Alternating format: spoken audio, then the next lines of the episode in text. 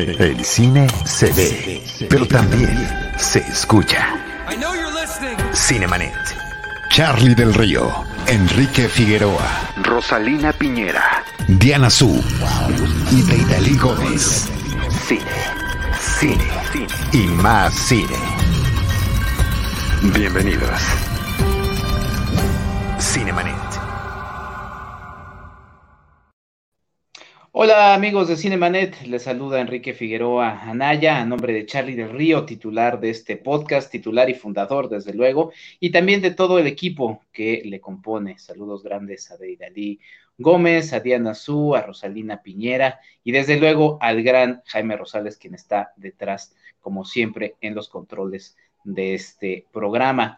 Eh, Charlie no, no, y todo el equipo pues no, no me pueden acompañar, pero aquí ando, aquí ando para hacer el paro eh, en una entrevista que la verdad nos da mucha emoción. Eh, vamos a entrevistar, como ya vieron en nuestra publicidad previa, a Carlos Cuarón. Le doy un saludo grande. Carlos, realizador de la película Amalgama, además de otras películas, nos da la, la chance de platicar con él. Carlos, ¿cómo estás? Bienvenido. Muy bien, Enrique, muchas gracias. Muchas gracias a ti por estar por acá, Carlos. Recordaba antes de empezar esta entrevista que ya habías estado en dos, en dos episodios, ya sé que me habías dicho que igual no querían mencionar, porque es mucho tiempo también de que ha pasado, pero bueno, episodio 280, Rudy Cursi, 18 de diciembre de 2008, eh, el 20 de diciembre, para que vayan a, a checar ese episodio, y episodio 617, Besos de Azúcar, entrevista 4 de noviembre 2013. Por cierto, la de Rudy Cursi también te acompañaron tanto Eugenio Caballero como Felipe Pérez Santiago. Ya la tercera ocasión que nos visitas, Carlos, muchas gracias. No, pues gracias por la invitación, por la tercera invitación. pues muchas gracias a ti. Eh, nos visitas justamente eh, por el próximo estreno de Amalgama, una película que ya estuvo en festivales, todavía el año pasado la estábamos viendo ahí en festivales, y finalmente ya puede llegar a las salas eh, comerciales, eh, pues tan necesario eh, que el cine todavía se pueda disfrutar de manera física en las salas de cine. ¿Cómo te sientes? Me imagino que esta película se, se, iba a estrenar antes, pero pues como todo sucedió en este planeta, se tuvo que adaptar un poco a los cambios, Carlos. Sí, totalmente. Este, ahora sí que pues, la movieron eh, dos veces los distribuidores eh, por razones pandémicas, no porque hayan querido así nada más. Y, y, sí, la tercera es la vencida. Estamos ahora para el 9 de diciembre. Para el 9 de diciembre. Pues cuéntanos, yo ya pude ver la película, Carlos, eh, pero bueno, es tradición siempre en este podcast que nos cuentes un poquito de ella de manera breve para la gente que, que, pues todavía no la ha visto, sino, y lo hará hasta, hasta el día del estreno. Sí, pues Amalgama cuenta la historia de cuatro dentistas que se encuentran en un congreso en la Riviera Maya y deciden irse de pinta después de irse de Reven y llegan a esta islita eh, minúscula en el Caribe y, y, ahí encerrados en este lugar eh, pues frotan sus egos y, resuelven conflictos personales, eh, historias de dolor que cada uno de ellos trae que importa a, este paraíso tropical, ¿no? Entonces, pues básicamente va de eso, es una película que es al mismo tiempo muy entretenida, y, pero que hace pensar, ¿no? Es una comedia de humor negro, eh, comedia oscura, un drama con mucho sentido del humor, como lo quieran ver. Em, y que pues está pensada para, para divertirnos viendo el dolor del prójimo, que es una especialidad de la especie humana, ¿no? Y qué mejor que ver el dolor de los dentistas, ¿no? sí, no lo había pensado así, pero sí. es una especie de venganza colectiva contra los dentistas. Eh, hay muchos elementos que me gustaría abordar, Carlos, y, justamente eh, me gustaría empezar por el asunto del título, ¿no? Amalgama, si uno busca la, definición, pues obviamente se encuentra en primera instancia con la, con la definición del, asunto de los dentistas, ¿no? Pero eh, también te refiere a muchas cosas y una es justamente a esta situación de Mm, universos diversos y, y que terminan este, juntándose y terminan resolviendo o eh, generando algo, ¿no? Cuéntame un poquito de la elección del, título y, cómo también va, va conectándose con lo que quisiste contarnos en esta película. Pues sí, eh, digamos, siendo una historia de dentistas, por un lado está la amalgama dental, eh, por otro lado es, un, es una película hecha de un ensamble actoral, lo que quiere decir es que cuatro, hay cuatro personajes protagónicos, entonces una amalgama eh, de personajes y de actores. Eh, por otro lado, también eh, es una película cuyo tema central es el dolor, pero de ese tema central salen muchísimos otros temas que se van desarrollando a lo largo de la historia, y entonces es una amalgama temática también, ¿no? Eh, como son cuatro personajes, pues también es una amalgama moral, porque cada ser humano, en este caso cada personaje, tiene su propia moralidad y también su propia masculinidad en el caso de los hombres, ¿no? Eh, que son tres hombres y una mujer, de feminidad en el caso de ella. Eh, hay otras dos masculinidades que a lo mejor son las más tóxicas, que son de dos personajes que no salen en vivo, digamos, ¿no? Que los conocemos a través eh, de mensajitos a uno de ellos y de, pues, una foto que sale muy rápido cuando le hablan por teléfono a ella y en el otro caso, pues de, lo conocemos de voz, ¿no? Y, muy fugazmente a través de una videollamada un tanto sorpresiva, ¿no? Eh, y entonces, pues es eso, es, una amalgama de amalgamas, por decir la redundancia, pues. ¿Cómo fuiste conformando el, elenco eh, que justamente tiene a, eh, a Manolo Cardona, a Miguel Rodarte, a Stephanie Cayo, a Tony Dalton? Em, pero me gustaría justamente también empezar por el personaje de, Stephanie Cayo, eh, Elena, que además ya lo mencionaste, pues está en medio de todas estas masculinidades, inclusive de las no, de las no presentes, ¿no? Sí, eh, bueno, eh, a ver, por un lado, Stephanie, ella me cayó del cielo un poco después de un proceso muy largo de casting y no, no encontrar lo que estaba buscando. Em, se le ocurrió al director de reparto y, le hablé directamente. Eh, yo ya conocía socialmente a los, los cuatro actores en distintos lugares. Entonces le hablé y le, le, propuse pues, que de entrada nada más leyera el guion, ¿no? le gustó y luego como estaba en ese momento en Los Ángeles, no podía venir a hacer casting, hizo lo que ahora hacen, que es un self-tape Em, eso digo, si el proceso de casting en realidad es bien difícil para los actores porque están en una posición muy vulnerable, eh, un self-tape es peor porque ni siquiera tienen dirección, ¿no? Entonces no, no salió muy bien, pero la diosa Fortuna nos sonrió y Steph tuvo que venir a México para promocionar una peli que había hecho y pues ni tardo ni perezoso aproveché el momento, le pedí a Manolo, que ya estaba involucrado, que, hiciéramos un casting juntos, pues porque ahí hay una, historia de amor entre estos dos. Y, eh, y me encantó, ¿no? Ahí vi que, que, ella era Elena, ¿no? Y es que Elena es este personaje, esta mujer del siglo XXI, una, una mujer eh, autónoma, independiente, que eh, decide por ella misma, que es responsable de sus propios actos y como todo mundo, pues a veces se equivoca, ¿no? Y se ve involucrada en una relación tóxica eh, eh, pues con otro. Ahora sí que el más, eh, bueno, uno de los más machos, de, los más alfas, de los más machos, o no sé cómo decirlo, pero de, las, de, los peores masculinidades que están retratadas en, las, en la peli.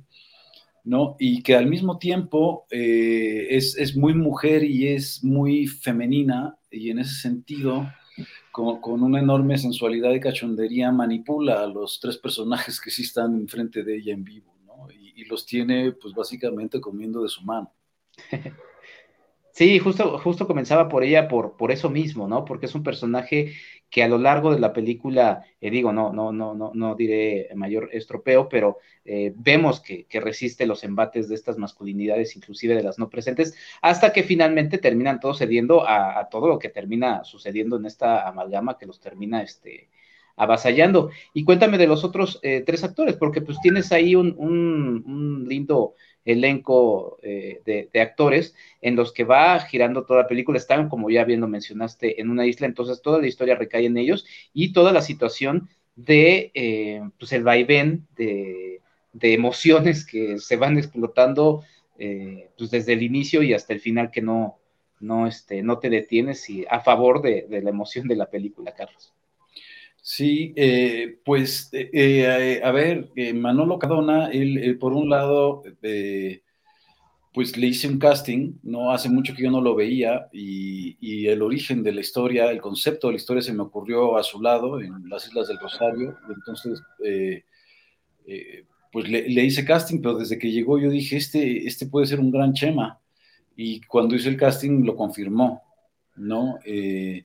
Y pues Chema, él representa, digamos, una masculinidad más moderna, probablemente más del siglo XXI, eh, es un hombre que no le interesa ser macho alfa, ni beta, ni epsilon, ¿no? Este, que, simplemente respeta eh, y también quiere ser respetado, por supuesto, ¿no? Eh, y, que es como el alma de la fiesta, ¿no? Es el, que sabe en dónde está la movida en los congresos, ¿no? Este, porque pues, los dentistas se revientan mejor que los cineastas, entonces en congresos siempre hay fiestas y, lo hacen muy bien.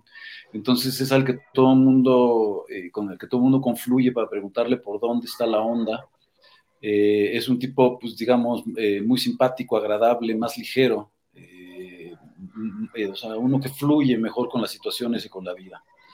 Eh, y luego está eh, Tony Dalton, que Tony Dalton, pues él, su personaje se llama Saúl, y él representa al macho alfa, al arquetipo del macho alfa, el que conocemos como pues, más cercanamente todos, arquetípicamente, ¿no? Este, alguien que, que, es, dueño de la perfecta doble moral, Y que este, puede, puede amar a su mujer, pero buscar otros rumbos, este, un poco por necesidad y otro poco por desesperación, ¿no? Y, que mm, al mismo tiempo eh, provoca la historia, en el sentido de que él eh, se lleva a todos a esta pequeña isla, ¿no? Porque eh, le prestan esa casa un, amigo adinerado, ¿no? O sea, este es un personaje más materialista, digamos. Más vinculado con todo lo material y con el dogma, digamos, pues también es un tipo muy religioso.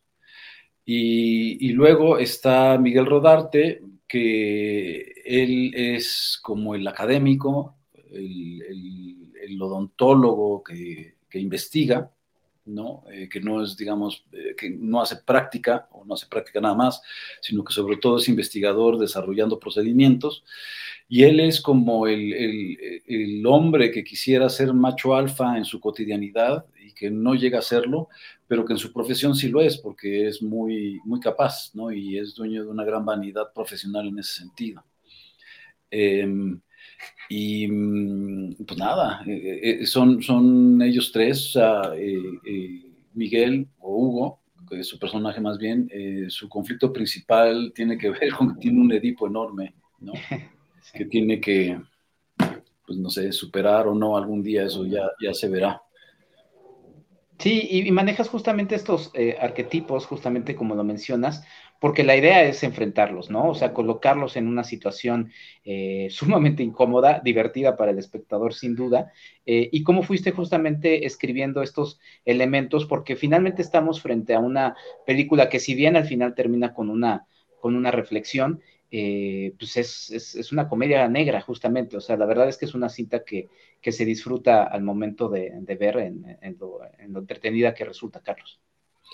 Pues mira, cuando, cuando, eh, cuando, ya tenía claro el concepto que, se me ocurrió allá en las Islas del Rosario, en Colombia, eh, y, bueno, se me cruzó Besos de Azúcar, pero después de eso me senté con Luis Usabiaga, el coescritor de ambas películas, y le, y le planteé pues, la idea, y, le, le gustó mucho, y nos pusimos, digamos, como como meta, como objetivo, eh, hacer algo distinto, algo que no hubiera hecho él ni yo, eh, y, que no pudiéramos ubicar así a bote pronto de, alguna película que hayamos visto en el pasado.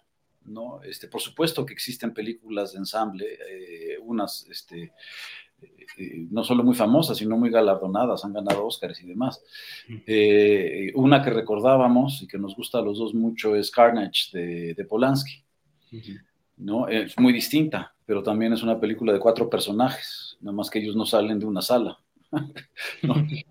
Está adaptada de una obra de teatro.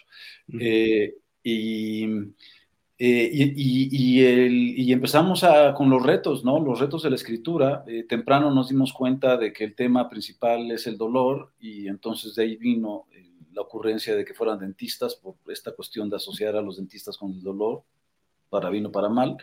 Ellos en realidad nos curan, no, no, no, no nos quieren torturar, no es su objetivo. Lo que pasa es que el dolor de muelas es horrible, o el dolor de dientes, y entonces, pues, inevitablemente haremos esa asociación, ¿no?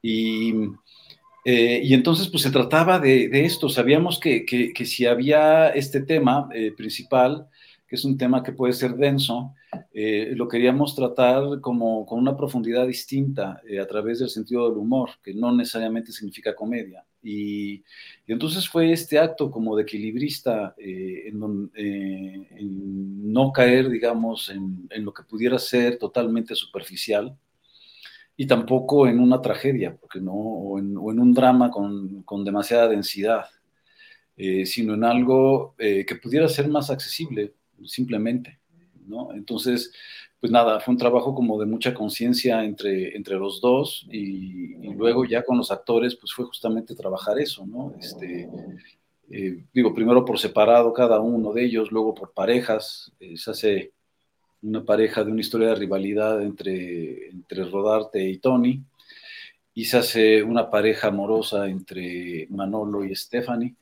y trabajándolo eh, eh, los cuatro juntos para tener una unidad tonal y poder navegar eh, este dolor a través de eso, del sentido del humor, o, a lo mejor es la, la comedia oscura, no lo sé.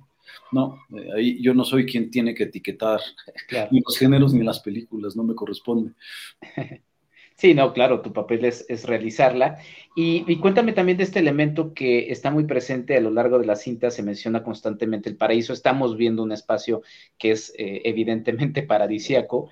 Eh, y estaba pensando al inicio de la misma, en, en, el personaje de Elena, el personaje de Stephanie, eh, en cómo es como esta especie de manzana, ¿no? De, la tentación en el, en el, paraíso del Edén, pero finalmente, eh, pues la salida de este paraíso, pues es, digo, no sé, será o no será, este, quizá benéfico, porque están atrapados en una situación, en un sitio, eh, pues sí, idílico, pero en una situación, pues totalmente contraria a ello. la situación del paraíso también era importante para ti marcarlo en este escenario. Sí, no, o sea, para mí era jugar otra vez con los opuestos, con el contraste, ¿no? en general, uno puede traer un drama interno, un conflicto horrible y, estar en, el lugar más maravilloso del mundo, ¿no? Sea el trópico, o sea cualquier otro lugar increíble, pues estar en el Gran Cañón o yo qué sé, en el bosque de secuoyas o la barranca del cobre o, el nevado de Toluca, o sea, lugares hermosos y sin embargo eh, traer algo por dentro que te está comiendo. Eh, y entonces eh, eh, era jugar justo con esto que estás diciendo, desarrollar el conflicto de los personajes y su drama interior en, un contexto que en el siglo XXI lo tenemos como el arquetipo del paraíso, porque al, final del día pues no sabemos bien cómo es el paraíso bíblico. Quien escribió esa parte del Antiguo Testamento pues quién sabe qué estaba imaginando. fue un judío, un hebreo, este, que no sabemos, o sea, eh, ¿qué, se imaginaba? Seguro no era el Caribe, no, no, no había llegado ahí.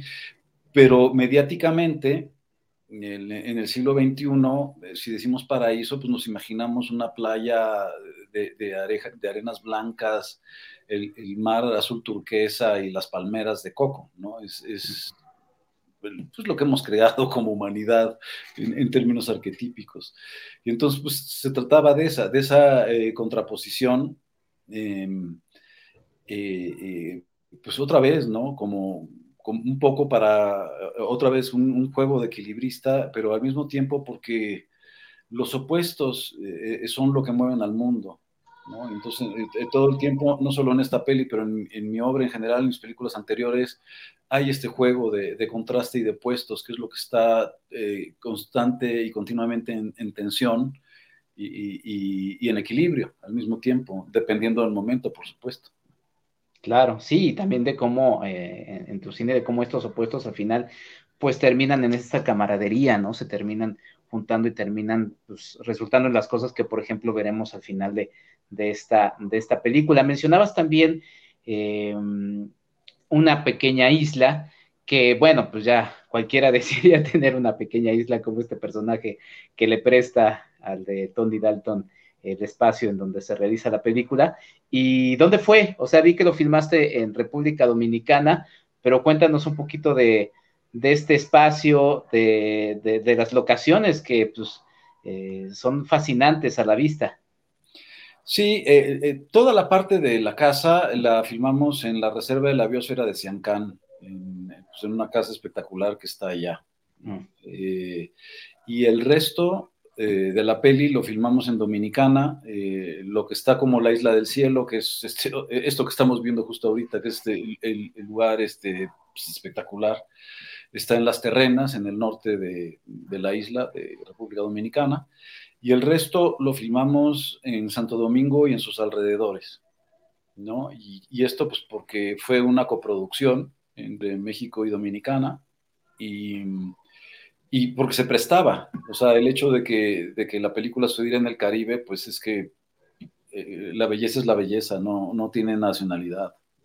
Este, y entonces era como muy orgánico hacer esto y fue además el, el esquema de producción que me propuso Manolo cuando sabía que andaba buscando financiamiento y, y pues acercó a mí para proponérmelo eh, y me gustó lo que proponía y, la verdad es que, creo que hicimos un, muy buen trabajo eh, pues juntos, eh, él, su hermano Juancho y él y, yo por mi lado, ¿no? Sí, sí, sin duda. Y, bueno, idealmente pues, se ve muy bien en pantalla y demás, pero fue complicado filmarlo en, estos, en estos lugares, la, la arena, la playa pues eh, tiene su complejidad. O sea, a ver, en primer lugar, uno no se queja de, enorme privilegio de poder filmar en un lugar como estos, porque son hermosos, ¿no? Eh, el, privilegio también de, dirigir en traje de baño como los actores, pues porque ahora sí que para qué te vistes, si estás en ese calor y en ese contexto, pues te vas como ellos. Eh, ahora, la, dificultad que hay tiene que ver con lo que es el Caribe, pues, o sea, eh, temperaturas altas, pues que sí, pues, es una friega a ratos. Em, luego, eh, porque es el Caribe y así es, a pesar de que ya habíamos pasado la temporada de lluvias, pues puede venir una nube, pasa, te moja y se va. ¿no? Y, y, lo que, las consecuencias que eso tiene con las películas. en nuestro caso sí nos pasó que en el antro eh, que sale. Eh, pues, es un antro muy popular en el centro de Santo Domingo, pero que no tiene techo. Oh. Y, entonces pues, teníamos que filmar de día eh, porque de noche lo usan de antro. ¿no? Este, entonces no te sale carísimo. Y entonces, claro, le pusimos franelas negras, que es lo que se hace, generas una caja negra.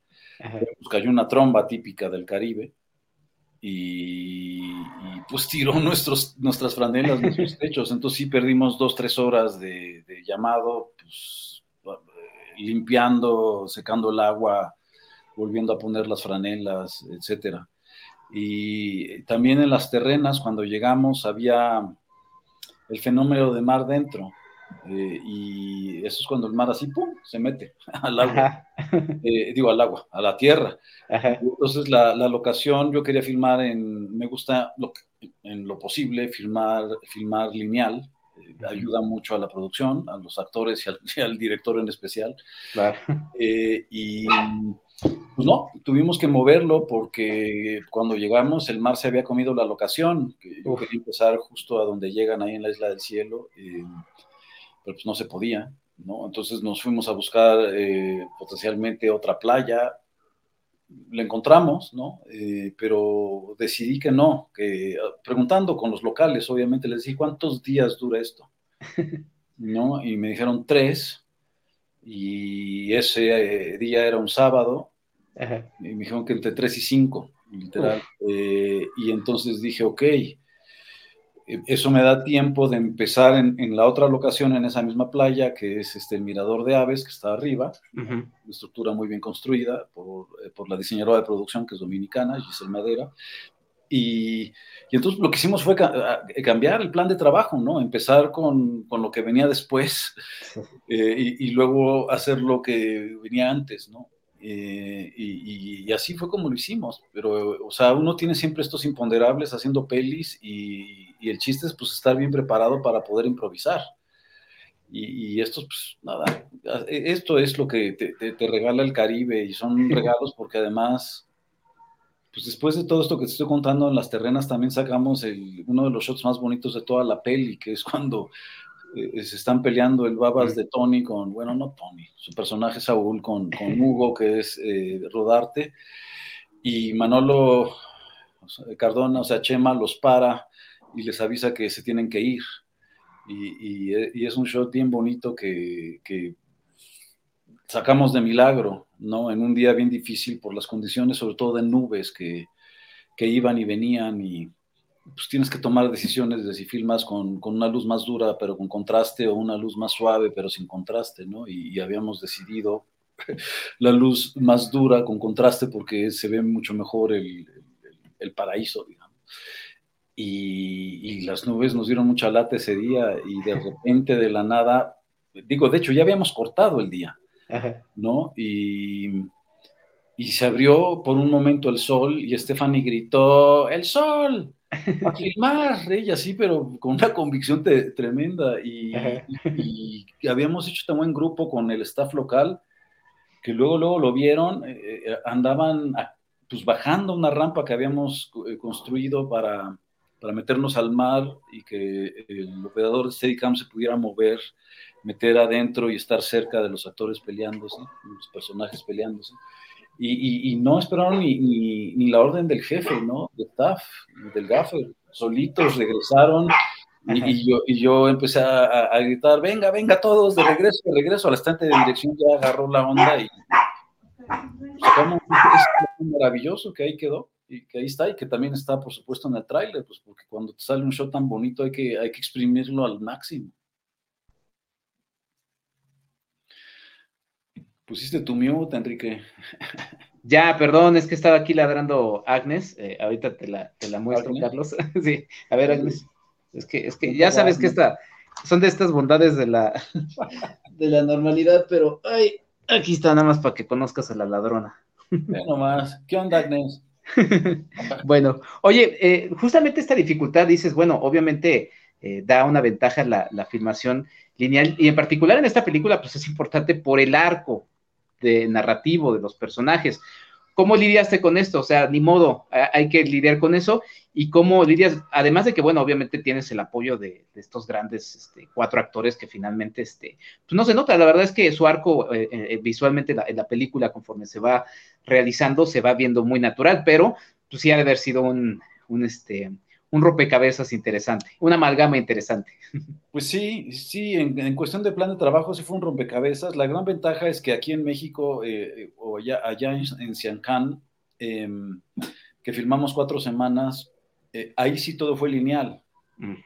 ¿no? O sea, todo lo que sucede en la casa fue lineal, eh, pero claro, hay escenas en medio que, que filmamos en el futuro, en Dominicana pero ayudó muchísimo, por ejemplo, que todo el tercer acto, eh, que es esta parte que llueve y demás, pues, lo filmé de manera lineal. Em, empezamos la lluvia el viernes de la semana anterior, que es otra vez eh, un, shot muy bueno también que está en, en el tráiler, que se ve una tormenta y ellos salen y Tony abre el paraguas. Sí. Mientras sucede otra tormenta que va. Eh, ¿no? cuando, cuando ya empieza una tormenta interior, que es, algo muy, muy shakespeariano, ¿no? En sí, sentido. Eh, y, eh, y, luego, pues toda esa semana la, la pude fumar lineal, pude, además, afortunadamente, el, oficio y la experiencia me ha dado pues ahora sí que la intuición y, saber cuándo acelerar y cuándo desacelerar. generalmente me gusta que me sobre tiempo para poder hacer reshoots dentro de, del plan de trabajo, pues eh, que, no tenga yo que, luego conseguir más dinero para hacerlos. es un relajo, sí se hace, pero pues es difícil. Eh, y entonces, pues eso, eso hice. Ahora también fue una semana bien difícil porque yo justo ese fin de semana eh, me enfermé, me dio una fiebre terrible que no me daba en años, un estreptococo o algo así me pegó. Y entonces eh, llegué a trabajar el lunes, pues ya sintiéndome un poquito mejor, pero la adrenalina no, no me dio chance de, darme cuenta de que no estaba bien físicamente, ¿no? Entonces sí fue como muy demandante eh, para mí, para los actores, pues porque los andaba yo torturando con, Eh, este, no tanto con mi estado de ánimo, aunque a ratos sí ya me he puesto muy insoportable. Este, eh, pero ellos mismos, porque los venían de mojarse y se tenían que mojar. y, y, hacer una continuidad de esa mojada, o sea, de cómo cuando te mojas, pues y pasa el tiempo te va secando y más en el calor, ¿no? Entonces, tener eso, que está muy bien hecho, muy claro, ¿no? Este, y, y luego, pues Tony también se enfermó, o sea, porque el bicho, pues obvio, como ahora que ya nos estamos volviendo expertos en bichos, este, pues va rolando más en espacios, o sea, de trabajo como, como es una filmación. Eh, y eh, Miguel se resbaló con el agua y se dio un sentón que creímos que se había roto todo, ¿no? Y afortunadamente no. Entonces sí pasaron muchas cosas, pero afortunadamente salió todo bien, ¿no? Y toda esa parte la pudimos filmar de manera lineal. Eh, en Dominicana no, no pudimos hacer nada lineal porque así se dio el plan de trabajo.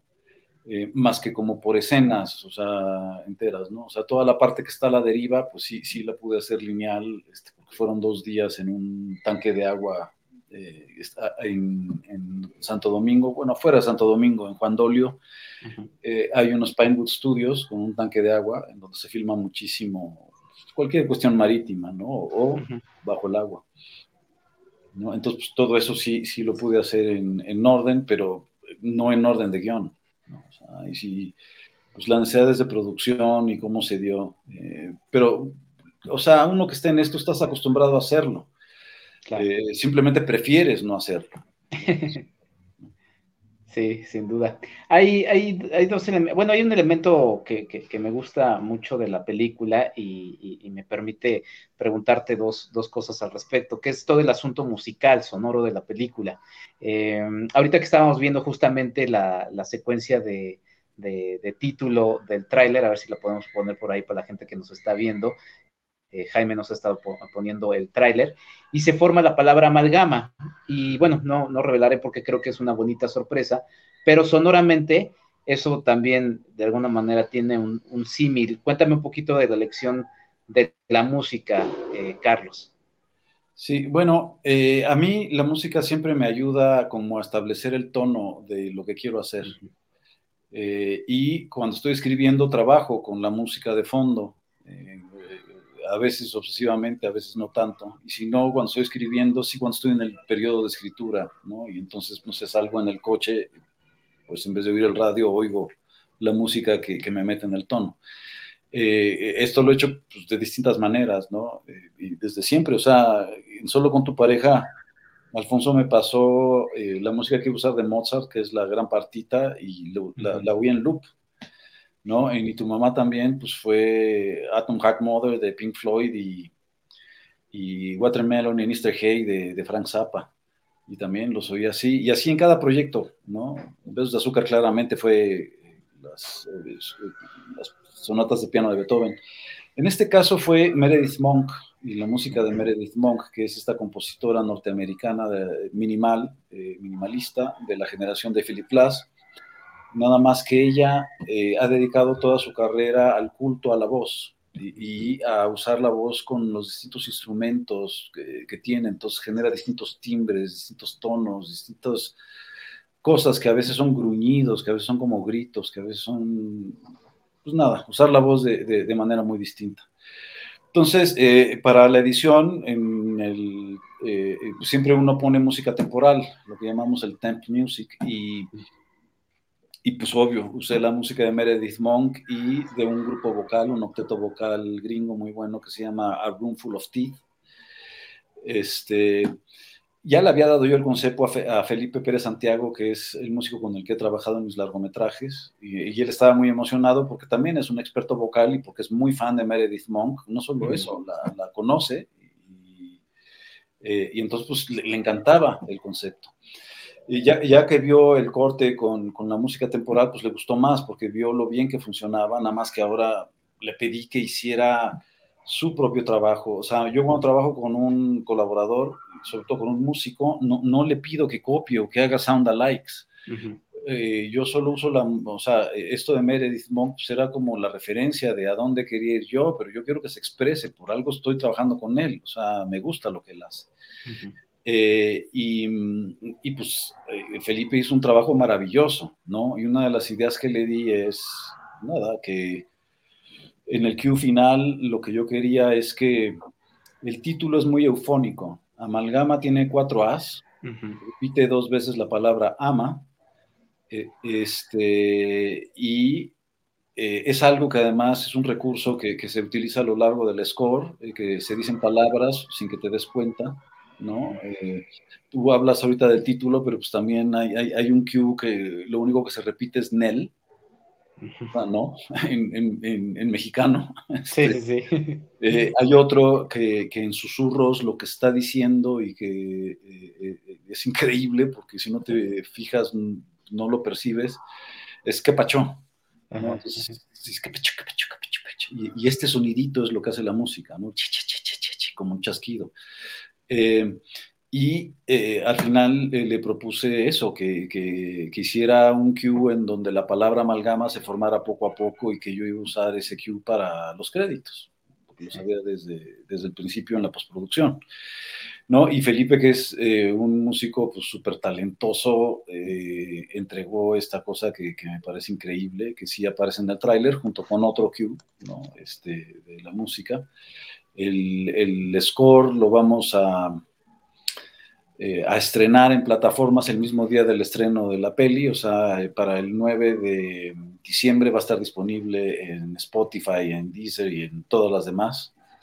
Eh, junto con, la música diegética, o sea, con, con, la música de fuente que aparece ahí. ya sacamos un par de sencillos. El segundo es un sencillo, es una rola hecha por mi hijo Mateo, que pues, fue un regalo que me hizo hace muchos años. Eh, o sea, él, él, es músico, pero antes de irse a estudiar composición musical fuera de México, eh, eh, oía a lo lejos cómo yo tenía mis sesiones con Luis Usabiaga por Skype, porque no vive en la ciudad, y solo entendía que había una isla y que había cuatro personajes y que había dolor, y amor y desamor. Y, y, a escondidas, o no a escondidas, simplemente no me dijo, o yo no me enteré. ¿no? Hizo esta rola y cuando se fue de México, el día que llegó al extranjero me, la mandó y me sorprendió muchísimo, no solo por su talento y lo bonita que es la canción, sino porque está en el tono de la peli y no había pasado ni la mitad de la rola cuando yo supe en qué escena tenía que ir. Eh, que es la escena que le da el título a la película. Una explicación más de por qué amalgama, que esta otra significación es una argucia para ligar del personaje de, de Miguel Rodar. ¿no? Eh, y, luego, eh, esa maqueta que además la, la, voz de la, de la, chava la hizo en la maqueta su, su prima Bu, la hija de Alfonso. ¿No? Pues claro, ellos se juntan y uno no sabe qué está haciendo. Ya para la producción, o sea, ya la, eh, la produjo bien, ¿no? Eh, y por cuestiones de la pandemia y de la distancia, pues no la pudo cantar Bu y, la canta Antal, que es una cantante increíble, que estudió con Mateo. Eh, y, quedó, a mí me parece una rola increíble, bellísima, no solo en su composición, pero también en su producción y en su arreglo. Y aprovechando el talento de mi hijo, pues porque uno, o sea, esto no es nepotismo porque no es política. Este, y porque hay talento. Y claro, y porque hay talento, pues hay que exprimirlo, ¿no? Y pues más con los hijos, pues no, no, se lo pedí de favor. Este, esa no, esa me la regaló. No, le pedí de favor hacer otra rola que necesitaba, ¿no? Y entonces en el cóctel de dentistas tiene una rola chilautera, ¿no? Eh, que se llama Ponernos de Buenas, que, pues, que está muy divertida, que está muy en onda chill out, muy, muy por otro lado, ¿no? Este, porque Inland, que es la, la, eh, que me regaló él, pues es como una balada alternativa eh, en un dueto de voces, tocada un octeto, un pequeño ensamble. Y la otra, pues es un chill out hecho totalmente con su teclado y su compu, ¿no? Y bueno, y luego me confesó hace poco, yo no sabía, pero hay unos coros de unos africanos que consiguió en, pues, internet, ¿no? Ya ves cómo son los millennials y centenias y, y, se conectó con estos africanos, no sé si de Kenia, creo que de Kenia. Y, le hicieron los coros, está increíble, ¿no? Cuando, cuando me enteré, yo, yo creí que había sido el mismo, ¿no? Pero cuando me enteré del recurso, este, pues me encantó, pues porque habla bien de, del músico, quien haya sido, ¿no? En este caso porque es mi hijo. Claro. No, y, es importante, y ahorita que también lo, lo, decía, sí, sí lo iba a también mencionar, el asunto de que desde el inicio de la película se siente esta, eh, valga la redundancia, sensación de, lo tribal, ¿no? Y, eso también de alguna manera da eh, a, mi percepción, este, pues esta magia de que este sitio paradisíaco, el paraíso, les está hablando justamente, les está dando estas palabras que, ya mencionabas, está, está interactuando con ellos y al final, pues bueno, justamente igual que ellos terminan resolviendo quizá el, el puzzle que, que se les coloca, ¿no? Pero está esa sensación de que sin ser muy evidente que hay una especie de magia en esta, en esta región que, que termina eh, afectando a la historia de estos cuatro personajes. Sí, totalmente. Y, digo, y como llegué yo a, Meredith Monk, que es una eh, compositora que me ha gustado desde la adolescencia, ¿no? Eh, eh, fue justamente pensar un poco atrás de lo que tú estás diciendo, justamente.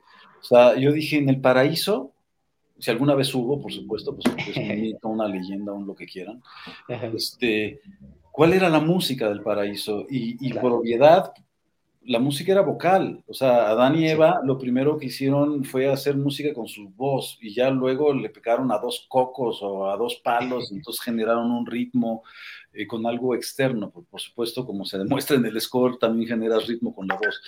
Este, y de ahí partió, ¿no? Y efectivamente, eh, eh, intuitivamente yo llegué a la conclusión de lo que tú estás diciendo, ¿no? O sea, de que la voz nos iba a dar algo que nos iba a evocar el, paraíso, porque también estos lugares los relacionamos por cuestiones, yo creo que mediáticas, no, entiendo bien, con cosas tribales, exactamente. Y la música tribal en general tiende a ser música vocal acompañada por percusión. En este caso, hasta la percusión está hecha con la voz, porque ese fue el, reto que le puse a Felipe. O sea, él al principio me decía, oye, ¿y si aquí pongo una armonía eh, de cuerdas? le decía, no, genere esa armonía con la voz, con las voces de los cantantes que vais a tener.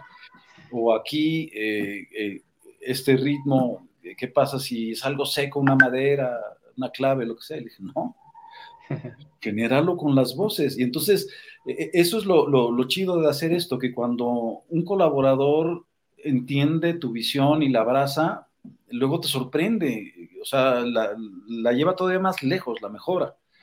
¿No? Y, fue el caso, por supuesto, de Felipe, como fue el caso de Alfredo, que es el fotógrafo, ¿no? O sea, una cosa es darle un concepto y decirle por dónde tenemos que ir y referenciar y trabajar todo eso, y luego ejecutar el tipo de fotografía que hizo, pues que es hermosa, es hermosa, pero naturalista al mismo tiempo, o sea, no, no, no, pusimos algo para embellecer, ahí, ahí, estaban los focos, pues, y se ven, porque es una, es una fotografía hecha a bases de luces prácticas, pero están muy bien puestas.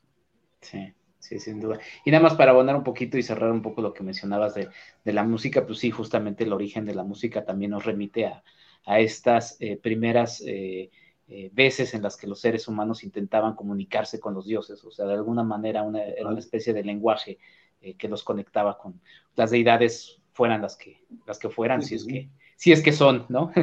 Este, Carlos Cuarón, director eh, de Amalgama, eh, muchas gracias por estar en este Cinemanet. Le recordamos a la gente que se va a estrenar en cines el 9 de diciembre. Eh, lo recuerdo y lo estaremos recordando porque afortunadamente va a haber más opciones que por las que todo el mundo se está peleando, ¿no? Porque hay una diversidad de gustos, ¿no, Carlos? Digo, también eso es padre, ¿no? Que haya diversidad, a mí me gusta que haya diversidad y creo que una buena apuesta es que vayan a ver. la verdad lo que estaría chido es que todos los que vayan a ver Spider-Man les hicieran un te traigo finto y vieran amalgama. Exactamente, estaría bueno. Y ver justamente la, amalgama de confusiones que se realizan en esa sala de cine en donde todo el mundo se va a voltear a ver y decir que, qué está pasando. Sí, no, eh, pues sí, no, eh, ahora, sí que No, que bienvenida sea la diversidad, por supuesto, todo tipo de, cine y nada más recordar que, los cines son espacios eh, seguros en términos de la pandemia, que, su sistema de ventilación eh, tiene filtros CPA y, y, succionan antes de inyectar, que son el mismo principio de los aviones, que es un medio de transporte más seguro que un camión, por ejemplo.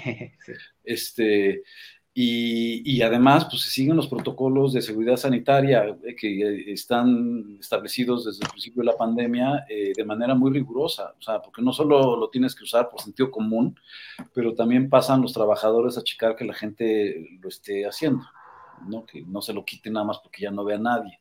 y esto hay que recordarlo que es para el beneficio de todos, o sea, yo me cuido, tú te cuidas, es un dos, tres por mí, por todos mis compañeros. Sí. ¿No? Y entonces si no te pones bien el cubrebocas, te estás arriesgando tú y potencialmente también estás arriesgando al prójimo, ¿no? Entonces, nada, hay que respetarnos y con ese respeto el, cine es un lugar muy seguro, volvamos a, los cines a ver amalgama y también a ver otras pelis, pero sobre todo amalgama.